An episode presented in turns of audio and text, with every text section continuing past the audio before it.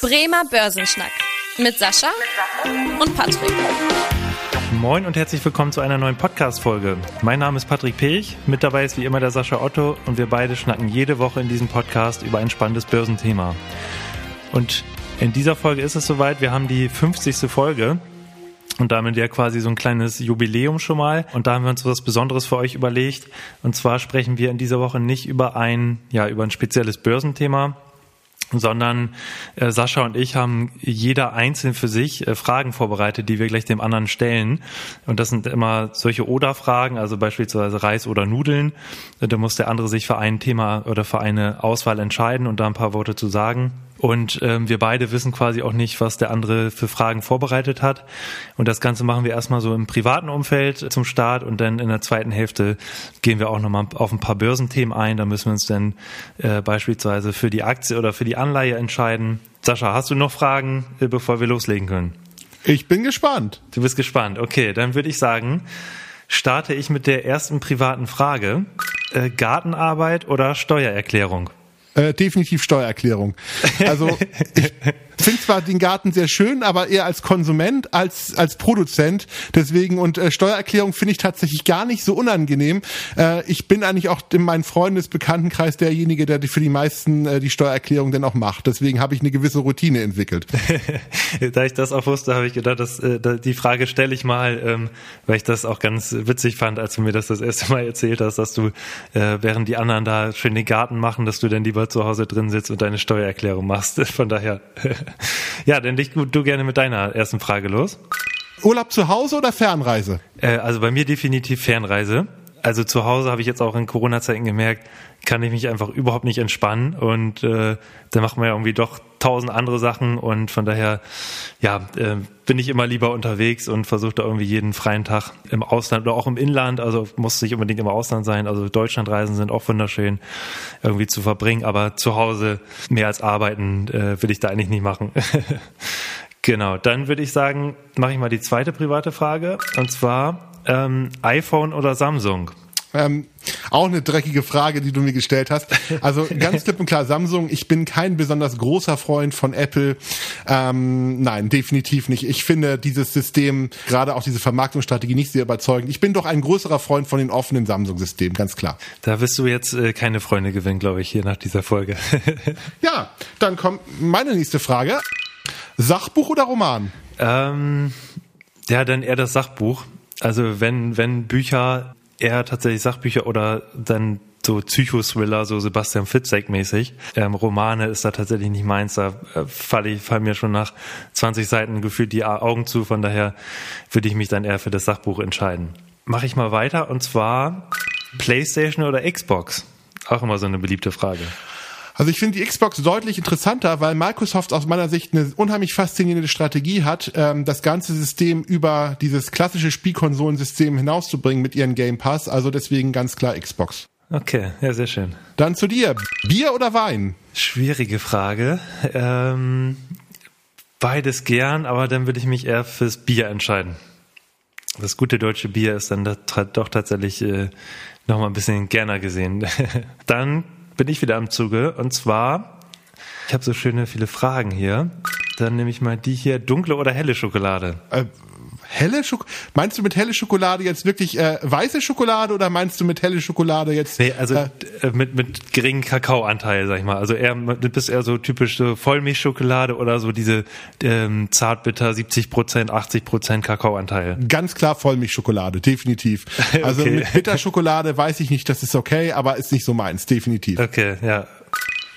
Okay, Optimist oder Pessimist? Äh, Optimist. Also ohne, da brauche ich glaube ich auch nicht mehr viel zu sagen. Ich bin, glaube ich, immer, äh, guck immer lieber in die Zukunft und äh, bin da auch immer eigentlich ganz gut gestimmt. Auch bei gerade was jetzt zum Beispiel viele sind ja auch so, oh, äh, mit der ganzen Technologie und was jetzt alles kommt, aber da bin ich eher ganz positiv gestimmt und freue mich eher auf neue, neue Techniken, neue Erneuerungen. Von daher ähm, Optimist.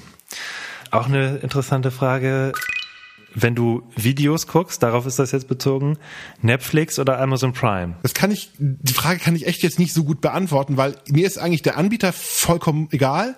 Wenn ich was gucke, kommt es auf die Sendung drauf an und nicht auf das, wo das läuft. Also, aber wenn, okay, ich, ich will die Frage mal anders beantworten. Also ich finde, Netflix hat ein deutlich besseres Interface und ist von der, von der Nutzererfahrung deutlich angenehmer als Amazon. Ich finde, Amazon ist mit Abstand, was diese Aufteilung eines der chaotischen Systeme, deswegen würde ich sagen, ist Net, hat Netflix die äh, Nase vorn, zumindest was das Interface betrifft. Okay, ja, das ist, äh, ist doch schon mal eine gute Aussage auf jeden Fall. ja, dann Meer oder Berge? Äh, bei mir tatsächlich Berge. Und äh, das unterscheidet mich aber so ein bisschen von meiner Freundin. Äh, da müssen wir uns immer so manchmal ein bisschen äh, einig werden, weil sie will immer lieber ans Meer und ich liebe einfach Berge und die Aussichten. Aber mögen tue ich auf jeden Fall beides. Also jetzt sind wir zum Beispiel auch bald auf Kreta. Gut, da hat man sogar ja schön den Mix und da hat man, ist man am Meer, kann aber auch in die Berge fahren. Von daher, äh, sowas liebe ich immer, wenn man irgendwie beide Möglichkeiten hat. Dann, äh, da du ja eine schöne ähm, Urlaubsfrage gestellt hast, mache ich mal nochmal was Fieses. Äh, Schnorcheln oder Tauchen? Kannst du, kann er gleich wieder mitnehmen. Ich habe ganz große Angst vor Meer. Also ich habe auch Angst vor Fischen und vor den Seebewohnern. Deswegen, also wenn ich ins Meer, dann maximal mit den Füßen rein, aber weder das eine noch das andere äh, macht mir viel Freude. Es gibt da immer noch, meine Freundin lacht sich immer noch scheckig darüber, als wir dann schnorcheln waren im, äh, in Thailand vom Meer und irgendwie so ein kleiner Goldfisch auf mich zugeschwommen ist und Panik erfüllt das äh, Meer verlassen habe. Also ist nicht meine Welt, definitiv nicht. okay, das ist ja eine ganz klare Aussage. okay. Extremsport oder Couch? Äh, da Extremsport. Also, ähm, ja gut, das ist schwer. Also ich mache sehr, sehr gerne Sport. Extremsport ist vielleicht so ein nicht passender Begriff, aber bevor ich dann auf der Couch sitze, würde ich dann, glaube ich, lieber Extremsport machen, auf jeden Fall. Genau. Ja, dann würde ich was sagen, so private Fragen haben wir denn auch. Ähm, es sei denn, du hast doch irgendwas, was du unbedingt loswerden willst, Sascha. Ja, noch eine Sache habe ich hier. Schlager oder Heavy Metal? Äh, Schlager. Obwohl ich weiß, dass du dich wahrscheinlich anders entscheiden würdest, aber ähm, Heavy Metal ist überhaupt nicht meins. Und da, wenn man dann ein, zwei Feierabendbierchen getrunken hat, dann kann man auch, glaube ich, ganz gut Schlager hören. Also das geht, geht eher als äh, Heavy Metal. Sehr gut. Dann äh, ja, haben wir noch ein paar spannende Börsenfragen vorbereitet.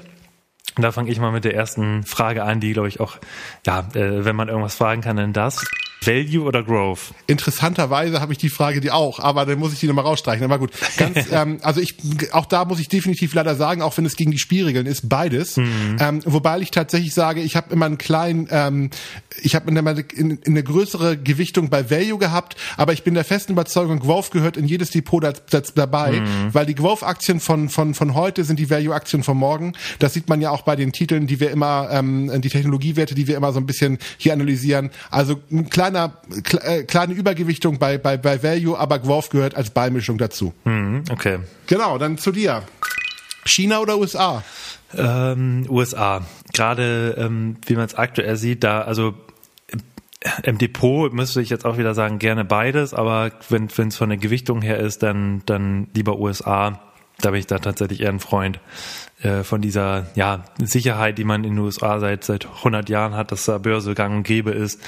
Und in China hat man dann ja doch nochmal immer dieses äh, regulatorische Risiko, dass die Regierung da irgendwie eingreift oder sonstiges. Von daher würde ich mich da eher Richtung Westen entscheiden. Genau, da so eine ähnliche Frage hatte ich tatsächlich auch mit Emerging Markets oder USA. Ähm, von daher, nee, die stelle ich dann auch mal nicht. Aber das ist auch ganz spannend, glaube ich. Liquidität beziehungsweise Cash oder Gold. Äh, Liquidität. Gold gehört aus meiner Sicht überhaupt nicht ins Depot, weil es überhaupt keinen ökonomischen Grund gibt, Gold zu kaufen, außer zu spekulieren. Und ich bin kein, ich bin wirklich kein Spekulant. Ich, ähm, ich bin der Meinung, ich kaufe Wirtschaftsgüter nur dann, wenn ich glaube, dass sie einen positiven ähm, ähm, Wert generieren können. Und bei Gold setze ich einfach nur auf den Kursanstieg. Bei Liquidität habe ich zumindest die Möglichkeit, in die Märkte zu investieren. Also ich habe in meinem gesamten Leben noch niemals Gold besessen. Mhm, okay, ja gut, das ist auch eine eindeutige Aussage. Sehr schön. Dollar oder Euro? Ähm, Dollar. Da sage ich gerne den Dollar. Ähm, weil ich bin zum Beispiel auch überhaupt kein Fan von diesem Home Bias. Ähm, also da versuche ich dann wohl tatsächlich eher bewusst äh, dann auch äh, USA oder auch weltweite Aktien mit dazuzunehmen. Euro ist natürlich auch ein Anteil im Portfolio wert, aber ähm, ich glaube, nur wenn man hier in äh, Deutschland oder Europa irgendwie wohnt, deswegen nur auf Euro-Aktien zu setzen, äh, wenn man auch einen leichten Zugang zu weltweiten Aktien hat, ist, glaube ich, ja, da, da bin ich lieber der weltweite Anleger auf jeden Fall. Und da halt vieles auch in Dollar gehandelt wird, dann äh, äh, würde ich hier mich für den Dollar entscheiden. Genau, dann ähm, habe ich noch eine spannende Frage. Rohstoffe oder Rohstoffaktien?